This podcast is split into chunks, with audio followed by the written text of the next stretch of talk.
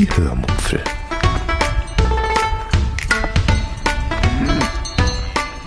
Aus dem Tagebuch einer Allgäuerin.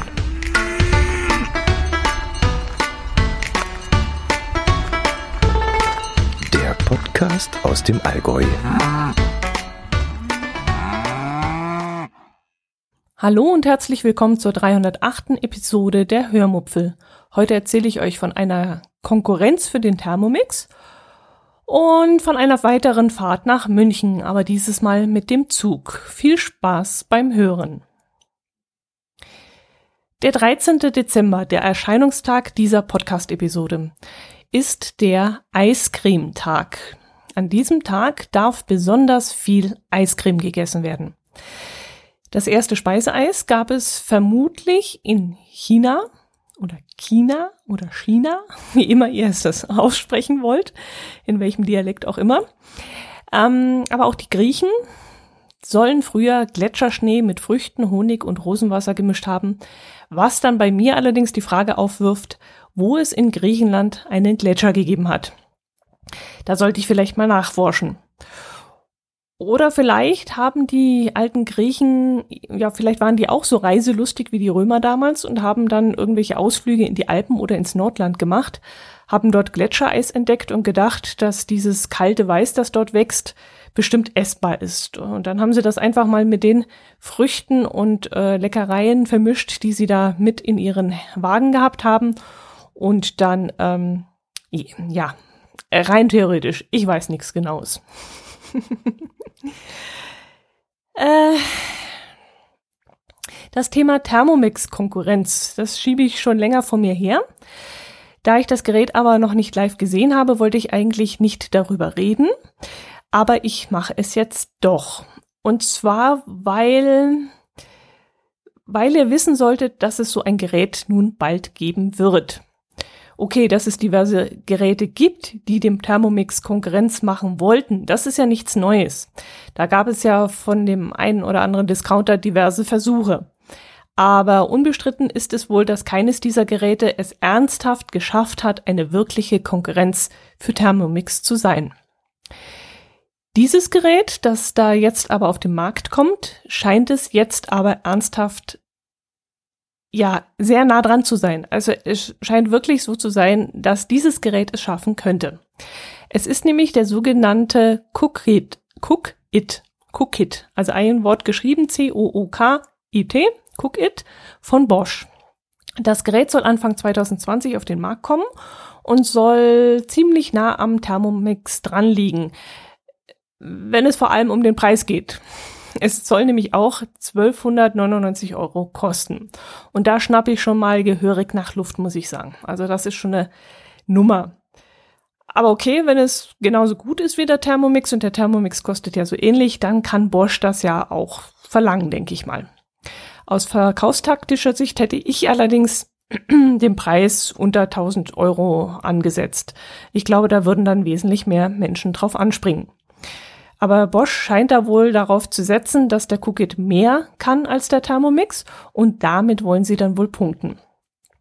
Der Cookit soll nämlich ein paar Vorteile gegenüber Thermomix haben, wie zum Beispiel ein größeres Fassungsvermögen von 3 Liter statt 2 Liter 20, also 2,2, nee, 2 Liter 20 ist falsch, 2,20 Liter äh, was wirklich ein Riesenvorteil ist, denn ich habe eine Kollegin mit zwei kleinen Kindern, die sagt, dass der Thermomix für eine vierköpfige Familie zu klein ist. Und wir selbst haben ja auch schon mal ein Probekochen bei Freunden mitgemacht und da fiel uns das auch auf. Für vier Personen so ein Gericht zu bereiten, ist mit dem Thermomix fast unmöglich, wenn man satt werden möchte. Der Cookie soll außerdem eine Höchsttemperatur von 200 Grad haben. Er heizt also 40 Grad mehr ein als der Thermomix.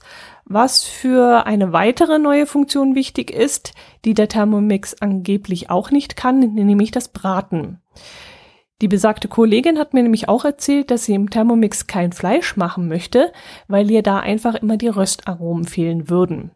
Und das müsste dann das Bosch-Gerät ja eigentlich können. Die Hitze mit 200 Grad sollte dafür eigentlich ausreichen. Äh, ich bin mir jetzt nicht sicher, ab wann spritzt Fett. Ich glaube ab 160 Grad.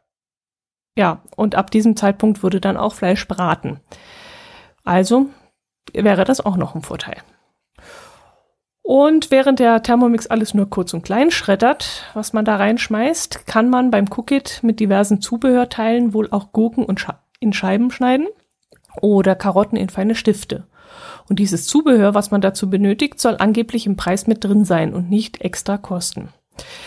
Was der Cookit aber nicht kann, das ist wohl genau das, was der Thermomix eben mit allem macht, alles kurz und klein schreddern können. Das heißt, in manchen Dingen wäre das ja sogar zum Vorteil, wenn man zum Beispiel Kaffee mahlen möchte oder Puderzucker herstellen möchte, was ja auch durchaus seinen Reiz haben kann in manchen Haushalten. Das kann eben nur der Thermomix und der Cookit soll das nicht können. Ja, das, was ich euch jetzt erzählt habe, das habe ich mir auch alles nur angelesen. Wie gesagt, ich habe das Ding noch nicht in der Hand gehabt und war auch noch nicht auf einer Vorführung. Aber ihr wisst ja, wenn ihr meinen Podcast schon länger hört, dass ich mal mit dem Thermomix geliebäugelt habe und ihn dann aber aus verschiedenen Gründen doch nicht gekauft habe. Das war zum Beispiel, weil man die Rezepte nicht automatisch, ja bei chefkoch.de zum Beispiel gang und gäbe ist, auf die erforderliche Anzahl an Portionen umrechnen lassen kann. Also wenn ich zu dritt bin, zu viert bin, zu sechs bin, zu zweit bin, ähm, das kann das Gerät selber nicht. Das müsste ich vom Kopf her selber machen. Und zweitens, weil man sich von einem Abo abhängig machen müsste, um Software-Updates zu bekommen. Und das finde ich ja mal sowas von, nee, unter aller Kanone. Ich soll da 30 oder 36 Euro, ich weiß nicht mehr, wie viel es war, im Jahr bezahlen, damit ich bei einem, einem 1200 Euro Gerät wie den Thermomix ein System-Update bekomme. Und das finde ich mal absolut unerhört. Das geht gar nicht. Ob sowas allerdings bei Bosch Cookit angedacht ist, das konnte ich nicht herausfinden. Da habe ich ähm, gesucht und nichts gefunden. Das wäre dann für mich allerdings auch ein KU-Kriterium. Da würde das Gerät sofort mit einem Schlag unin uninteressant für mich werden. Jedenfalls, äh, jedenfalls ist der Kopf dicker als der Hals. Jedenfalls könnt ihr gespannt sein, ob das Thema Kochmaschine noch einmal interessant für mich wird. Ich schaue mir das Ding jetzt einfach mal genauer an, wenn es dann auf den Markt kommt und werde euch auf dem Laufenden halten. Ja, dann schnaufe ich jetzt nochmal durch. Ich weiß gar nicht, warum ich heute so angespannt bin. Vielleicht, weil ich ein wenig friere. Ich sitze nämlich immer noch in meinem alten Büro. Wir wohnen ja inzwischen in der neuen Wohnung. Dort ist es schön eingeheizt und in der alten Wohnung ist die Temperatur jetzt etwas zurückgeschraubt und jetzt ist das Büro auch ein wenig kalt. Also mache ich mir warme Gedanken, schnauf nochmal durch und erzähle euch von München, denn da gibt es einiges zu erzählen.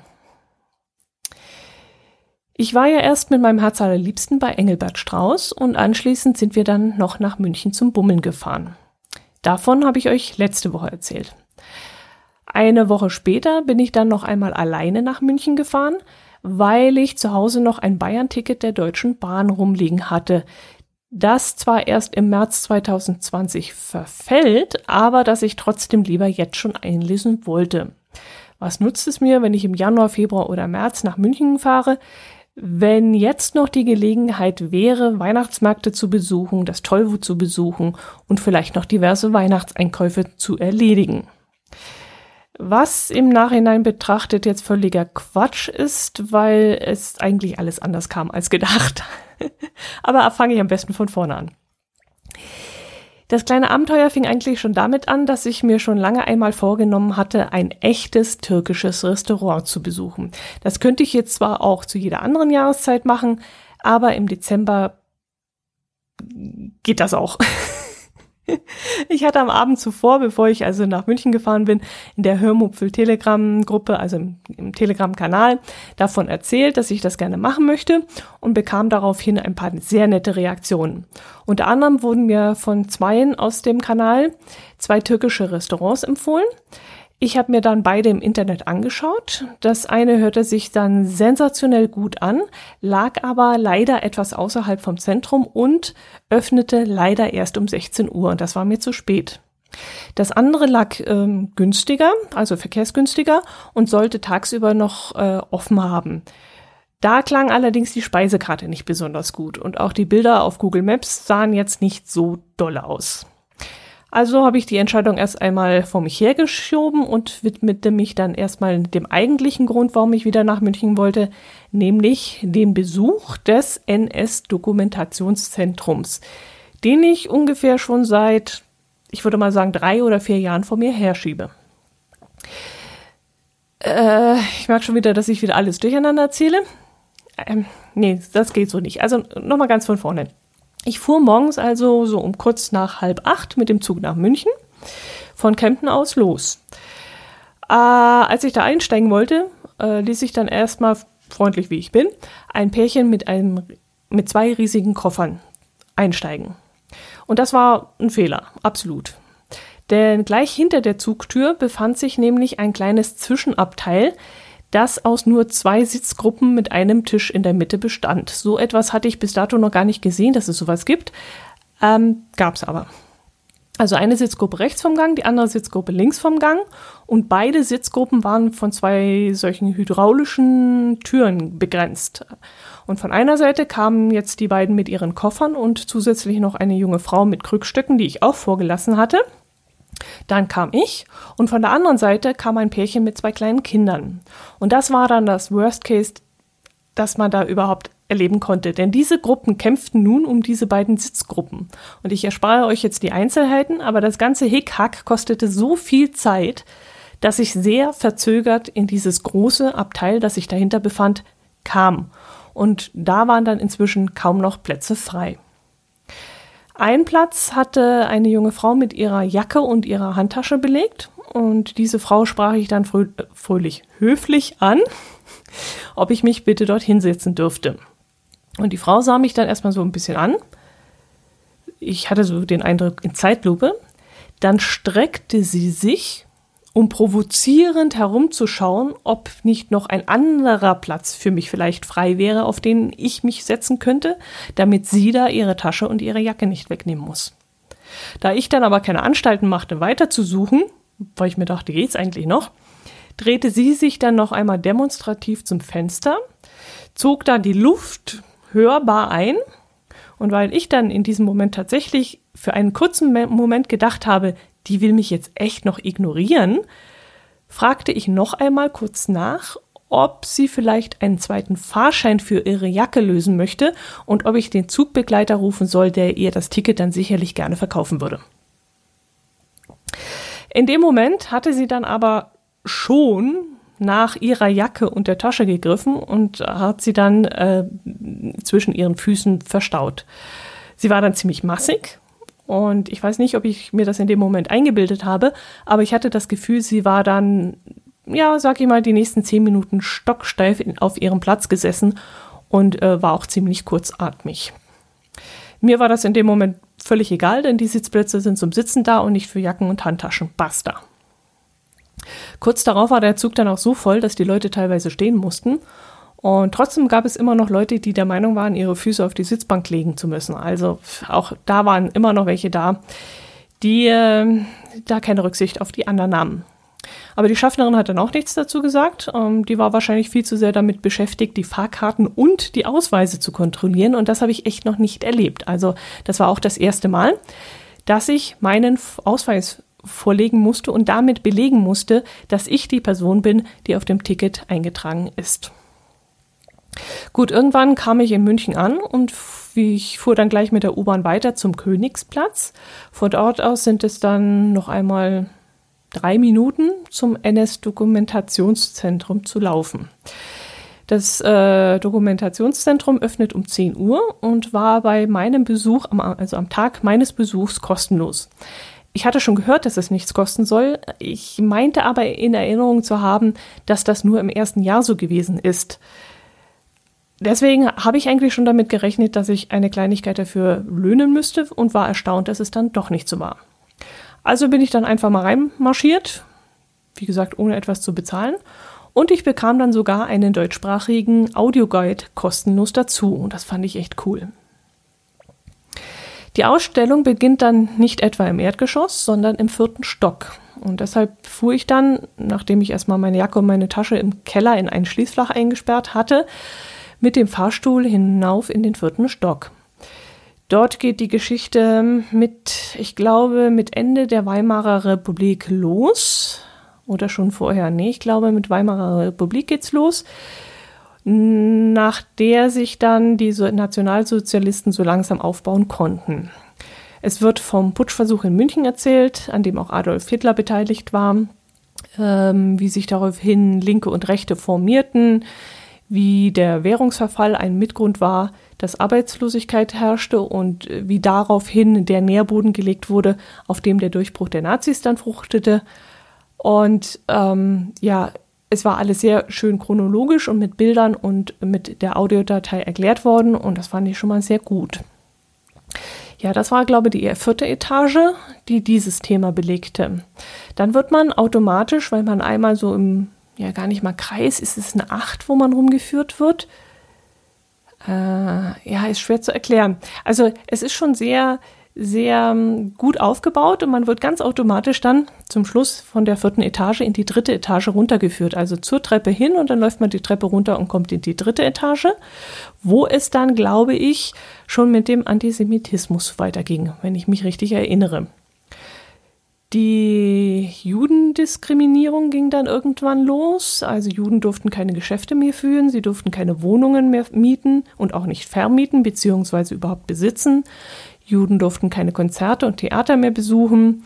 Jüdische Kinder durften nicht mehr auf öffentliche Schulen gehen und so weiter und so fort. Das kennt man ja eigentlich alles.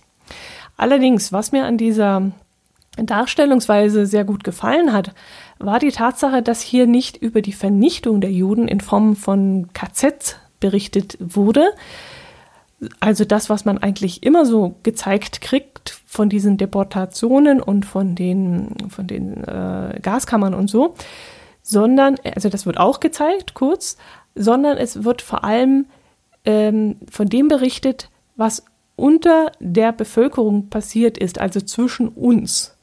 Also nicht unbedingt, wie gesagt, ja, wie soll ich das erklären? Nicht das, was zum Schluss passiert ist, sondern was, was, ja, was unter uns passiert ist. Also wie sie enteignet wurden, wie ihnen ihr Geld und ihr Besitz genommen wurde, wie ihnen nach und nach alle Rechte genommen wurden, wie und warum sie angeblich der Anfang allen Übels sein sollen und was hinter dem Ganzen steckte und wie das propagiert wurde und zunutze ähm, ähm, äh, missbraucht wurde. Also die Ausstellung bedient nicht dieses übliche Thema, was man sonst immer überall sieht in den anderen Ausstellungen und in den KZs, sondern man sieht das wahre Leben der Juden und, und, und uns, uns, die dort in der gleichen Zeit lebten und auf der gleichen Ebene, ein, einfach mal von einer anderen Seite. Und das fand ich richtig cool. Uns in dem Sinne, weil es auch viele Menschen gab, die im Widerstand gearbeitet haben und äh, sich gegen das aufgelehnt hat, haben, was da gerade äh, abgegangen ist. Und äh, das wurde eben auch sehr deutlich gemacht und ähm, ja, ich fand das einfach super, super gemacht. Ich habe das in dieser Art und Weise so noch nicht gesehen. Was ich nicht so cool fand, waren zwei andere Dinge. Erstens waren die einzelnen Audiodateien, die man da auf diesem Audioguide hören konnte, viel zu lang. Also bereits nach der zwölften Hörstation war bei mir der Kopf übervoll, weil jede Erklärung mindestens fünf Minuten gedauert hat, wenn nicht noch länger. Und parallel dazu gab es dann auch noch einiges zu lesen und anzuschauen. Sehr viel zu lesen und anzuschauen. Es waren viele Bilder und viele Dokumente auf großen Leuchttischen zu sehen, die natürlich dann auch ausgiebig beschriftet waren. Und dadurch, dass das große, helle, hell erleuchtete Glastische waren, war das Lesen dann zusätzlich sehr anstrengend, weil man ständig in dieses Licht reinstarren musste. Und da war ich schon nach kürzester Zeit ehrlich gesagt überfordert und müde. Ich schaffte, wie gesagt, maximal zwölf Hördateien und insgesamt waren es vielleicht mehr als zwei Dutzend, schätze ich jetzt mal. Und ich musste dann wirklich nach dem dritten Stockwerk schon aufgeben. Äh, ich habe also nur zwei Stockwerke angeschaut, es wird dann das dritte. Und das zweite schaute ich mir dann nur noch ganz oberflächlich an, um mir einfach mal ein Bild davon zu machen, ob sich ein zweiter Besuch vielleicht noch lohnen würde. Und ich glaube, ich werde dort zu dieser Ausstellung auch nochmal hingehen, um einfach die, das zweite Stockwerk und das erste nochmal anzuschauen Und äh, wenn es bei meinem nächsten Besuch noch kostenlos ist, dann werde ich sicherlich reingehen. Ich weiß jetzt nicht, wenn ich beim nächsten Mal was zahlen müsste, ob ich dann nochmal den Rest aufholen würde. Das kann ich jetzt nicht sagen. Aber bis dorthin, vierte und dritte Stockwerk, hat sich schon gelohnt. Und immerhin, ich war zweieinhalb Stunden nur für diese beiden Stockwerke dort drin. Und ja, wenn ich jetzt denke, ich bräuchte für die anderen auch nochmal zweieinhalb Stunden, das ist schon hab ich. Obwohl ich die ganze Zeit rumgestanden habe, bin ich dann äh, nach dem Museumsbesuch nicht in ein öffentliches Verkehrsmittel gestiegen, sondern bin die paar Meter zum Odeonsplatz gelaufen. Entschuldigung, ich werde schon wieder heiser. Dort gibt es in der Nähe den Residenzhof, in dem es einen wirklich sehr schönen Weihnachtsmarkt gibt.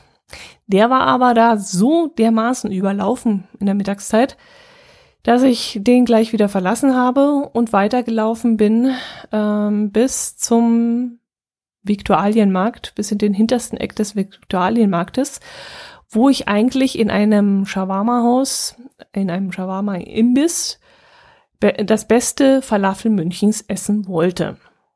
Ich hatte also inzwischen den Gedanken, bei einem türkischen Restaurant zu essen, mm, verworfen und hatte mir diesen Shawarma-Imbiss rausgesucht, weil ich eben gelesen hatte, dass es dort das beste Falafel geben soll. Das Ganze ist aber leider nur eine sehr klitzekleine Imbissbude mit ein paar wenigen Tischen, an denen kein Zentimeter Platz war, als ich dort reinkam. Also musste ich dann unverrichtete Dinge weiterziehen und versuchte mein Glück im Zwickel. Im Zwickel waren wir schon vor zwei oder drei Jahren mal und da war es wirklich fantastisch. Leider kamen wir dort äh, seitdem nie wieder hin, weil auch diese Gaststätte nicht besonders groß ist und deshalb meistens sehr voll ist und wir seitdem nie wieder Glück hatten, einen Platz dort zu bekommen. Dieses Mal hatte ich aber Glück. Ein klitzekleiner Zweiertisch, an dem ich gerade so mal Platz hatte, also für zwei wäre es fast zu eng gewesen, war da noch frei und so konnte ich dann dort einen leckeren Zwickelburger essen. Der Zwickelburger, den dürft ihr euch jetzt nicht so vorstellen wie einen normalen Burger. Der Burger dort, der besteht vielmehr aus zwei oder sogar drei Scheiben leckerem Holzofenbrot. Und zwischen diesen Brotscheiben liegen dann zwei dicke Scheiben Schweinebraten. Und das Ganze wird dann noch mit selbstgemachtem Krautsalat und frischem Krähen, also Meerrettich, geschichtet. Obendrauf kam dann noch ein Spiegelei zum Schla Abschluss und nebendran noch ein bisschen Salat mit Kürbiskernöl angemacht und das war wirklich so sau lecker. Ich hätte mich echt reinlegen können.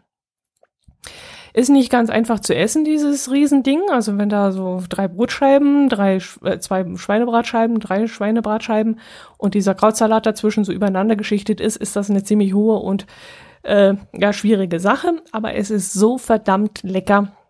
Und es ist, also dieser, dieser Burger ist es echt wert, dorthin zu gehen. Die haben den nicht immer.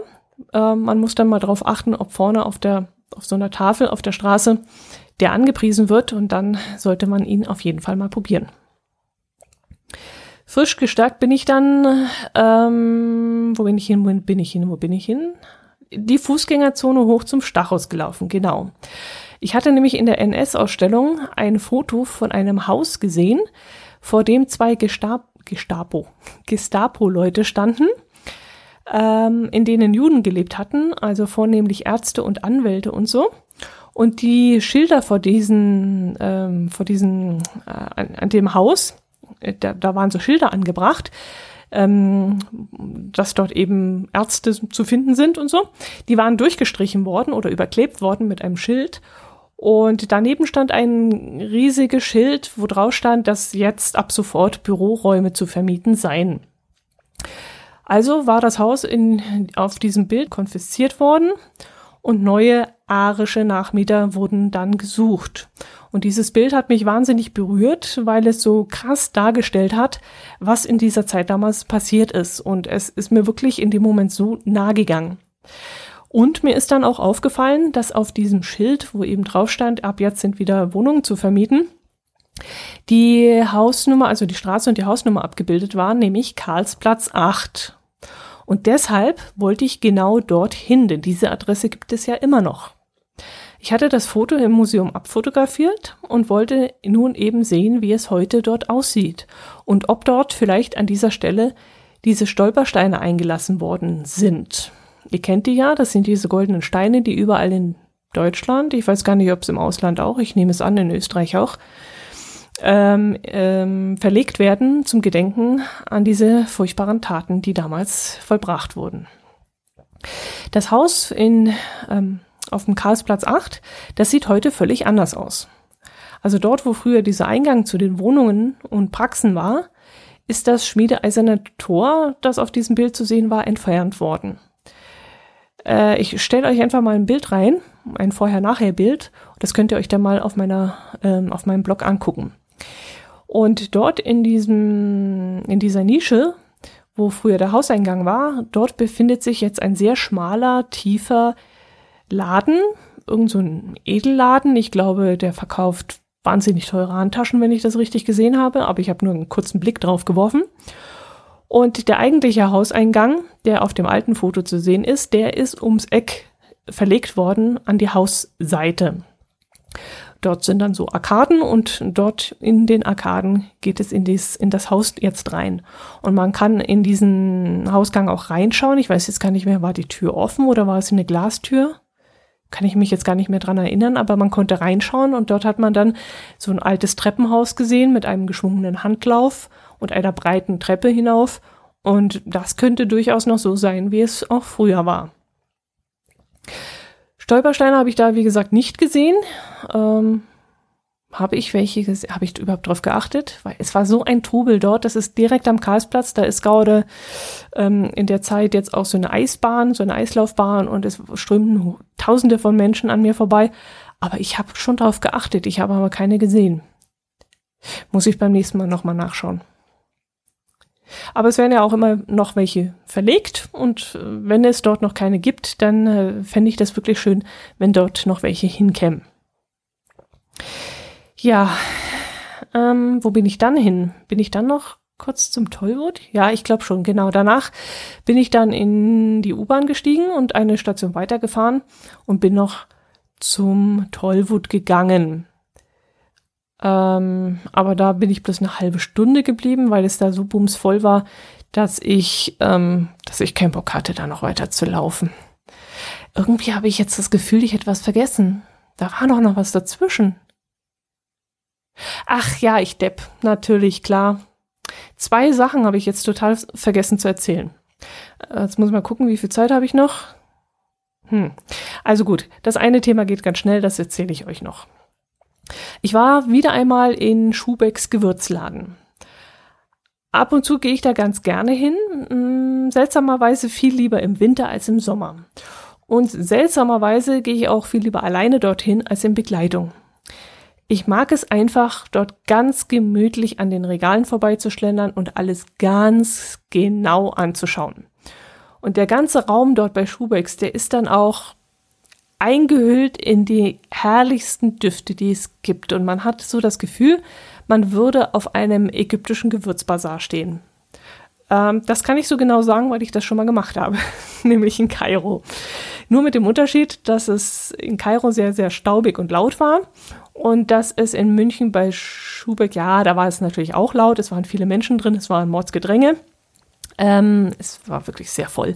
Aber es war halt nicht staubig, es war schon angenehmer. Und wenn man dann von draußen so reinkommt, vom Kalten, dick angezogen, und dann gehst du rein und machst die Jacke auf und ziehst die Kapuze runter und so, und dann kommst du da in den warmen Raum und alles riecht so wunderbar nach, nach, nach den tollsten Gewürzen. Das ist so toll. Und ich mache das wirklich im Winter viel lieber als im Sommer. Ich habe mir dann eine Gewürzmischung rausgesucht, die ich äh, mal zu einem Hühnchen-Gemüsetopf verwenden möchte. Es heißt Tandoori Masala Gewürz und beinhaltet so leckere Sachen wie Kardamom, wie Kreuzkümmel, Muskatblüte, Kurkuma, Ingwer natürlich, klar bei Schubecks immer Ingwer dabei, ähm, Chili, Nelken, Muskatnuss, Sternanis, Lorbeer, mehr fällt mir jetzt nicht mehr ein. Jedenfalls sehr, sehr lecker und darauf freue ich mich wirklich schon, damit mal zu würzen. Und dann habe ich noch zwei Gewürze mitgenommen, die man nicht wirklich braucht, die ich aber mir trotzdem just for fun gekauft habe, um mir einfach eine kleine unnütze Freude zu machen. Sozusagen als verfrühtes Weihnachtsgeschenk an mich selbst. Beim Stöbern stieß ich nämlich auf eine Gewürzmischung für Frikadellen, also oder auch gefüllte Paprikaschoten kann man damit auch machen und ja, auch andere Hackfleischgerichte. Und da dachte ich, Mensch, das probiere ich auch mal aus. Also für Buletten, Acker Fleischküchle, Acker Fleischpflanzerl etc. pp. braucht man eigentlich im Grunde gar keine Gewürze. Also da reichen, da reicht Hackfleisch, alte Semmeln dazu, ein Ei und als Gewürze Zwiebel, Petersilie, Salz, Pfeffer. Und wer mag, kann entweder etwas Senf oder Knoblauch dazu tun, aber mehr braucht man eigentlich dafür nicht. Aber in dieser Gewürzmischung sind dann jetzt noch neben Knoblauch und Ingwer, logisch, ähm, Majoran, Kümmel, Senfmehl, Koriander, Muskatnuss, Kardamom ist, glaube ich, auch wieder dabei. Und den Rest weiß ich jetzt nicht mehr. Und da bin ich wirklich jetzt mal richtig doll gespannt, ob das Gewürz einen Mehrwert bringt. Oder ob meine Frikadellen, die übrigens bei meinem Schwiegervater immer wahnsinnig beliebt waren, äh, vielleicht dadurch sogar noch besser werden. Wer weiß es nicht. Kein, pff, keine Ahnung. Könnte ja sein, dass das durchaus was bringt. Ja, und die dritte Gewürzmischung, die ich gekauft habe, ist ein Pizzagewürz. Braucht man auch nicht wirklich, aber da sowieso für den nächsten Tag geplant war, äh, dass ich eine Pizza mache, habe ich das Gewürz spaßeshalber gleich mitgenommen und am nächsten Tag dann auch gleich mal ausprobiert. Man kann es laut Beschreibung entweder in den Teig hineinrühren oder unter die Tomatensauce mischen. Und ich habe jetzt mal beides gemacht, halb und halb und muss sagen, in der Tomatensauce bringt das Gewürz erstmal gar nichts. Da geht das Gewürz nämlich völlig unter im, ja, im intensiven Geschmack der Tomate und der Belag mit, wir haben jetzt da, was haben wir drauf gemacht? Salami, Paprika, Zwiebeln. Da, da geht dieses Gewürz völlig unter. Aber im Teig fand ich das Gewürz richtig geil. Also richtig spitze. Ich mag es nämlich sehr gerne, wenn der Pizzateig noch einen Eigengeschmack hat. Also andere spüren ja eigentlich drauf, wenn man ja den Teig eigentlich recht fad lässt und eher untersalzt, weil der Pizzabelag ja normalerweise sehr üppig und sehr stark gewürzt ist und dann halten viele den Teig selber neutral. Ich sehe das anders, ehrlich gesagt. Ich lasse am Rand der Pizza immer gerne etwas Platz, wo ich keinen Belag drauflege, damit dort noch ein schöner, schöner, knuspriger Teigfladen entstehen kann, so richtig kross und dick. Äh, der sollte dann aber eben auch noch einen Eigengeschmack haben und deswegen salze ich den auch immer recht kräftig, den ähm, Boden. Und mit diesem Pizzagewürz kann ich dann zusätzlich noch ein wenig Kräutergeschmack in den Boden hineinbringen. Und das hat mir so richtig gut gefallen. Das ist dann am Rand, wo eben kein Belag drauf liegt, so ein bisschen wie so ein Pizzabrot, das man manchmal beim Italiener zum großen Salatteller gereicht bekommt. Ebenso ein gut gewürzter Fladen. Und das werde ich beim nächsten Mal auf jeden Fall wieder machen. Also das fand ich wirklich sensationell gut. Ja, äh, ich merke, jetzt habe ich das Thema doch ein bisschen sehr ausgebreitet und es ist keine Zeit mehr für meine Entdeckungen, äh, die ich in München mitten in der Fußgängerzone gemacht habe. Das kann ich euch leider jetzt nicht mehr erzählen. Aber interessant wäre es eigentlich schon noch. Ach, das, das reicht nächste Woche auch noch. Ähm, gibt es, Moment, nächste Woche gibt es ja überhaupt keine Folgen mehr, oder? Habe ich da Weihnachtspause? Nee, nächste Woche gibt es nochmal eine Episode. Und die Woche drauf ist dann Weihnachten und da mache ich dann mal ein Päuschen. Apropos Weihnachten. Es haben letzte Woche tatsächlich ein paar von euch über meinen Amazon-Link eingekauft. Also dafür danke ich euch recht herzlich, dass meine Aufforderung ein bisschen was gebracht hat. Ich sage jetzt nicht, was gekauft wurde, denn vielleicht sind da doch die einen oder anderen Sachen dabei, die als Weihnachtsgeschenk unter dem Weihnachtsbaum liegen sollen. Und da möchte ich natürlich nichts verraten. Und, ah, das darf ich auch nicht vergessen, ich habe einen Amazon-Gutschein über 5 Euro bekommen. Vielen lieben Dank dafür. Ähm, ich habe leider nicht rausfinden können, von wem. Äh, es stand da auch kein Gruß oder so mit dabei. Ich weiß nicht, was da schiefgelaufen ist, aber ich habe es bekommen und herzlichen Dank. Gut, ähm, frohe Weihnachten wünsche ich euch jetzt äh, erst nächste Woche. Ach, ich habe ja noch einen Kommentar bekommen. Ach, das muss ich auch noch ansprechen. Ich habe einen Kommentar bekommen, den ich aber nicht freigeschaltet habe. Der Kommentar war ein bisschen seltsam formuliert. Da wusste ich dann nicht so genau, ob er für mich persönlich gedacht ist oder ob er für die Öffentlichkeit ist. Aber, lieber Kommentarschreiber, ich habe deine Nachricht erhalten und ich habe mich natürlich wieder sehr darüber gefreut und ich wünsche dir und deiner Familie auch schöne Weihnachten und hoffe, ich kann dich auch weiterhin mit meinem Podcast ein wenig unterhalten. So, das war es jetzt aber wirklich. Ich hoffe, ich habe nicht zu viel Gas gegeben. Ich wünsche euch eine wunderbare Adventswoche. Ich hoffe, ihr habt nicht zu viel Stress dabei, Weihnachtsgeschenke zu besorgen. Äh, habt Mut zu keinem Geschenk. Es muss wirklich nicht sein, dass man zu viel Geld aus dem Fenster wirft. Verbringt lieber viel Zeit mit euren Lieben. Unternehmt was mit ihnen. Das sind manchmal die besseren Geschenke. Und bevor ich hier jetzt völlig verlabere, macht es gut. Servus. Bis nächste Woche.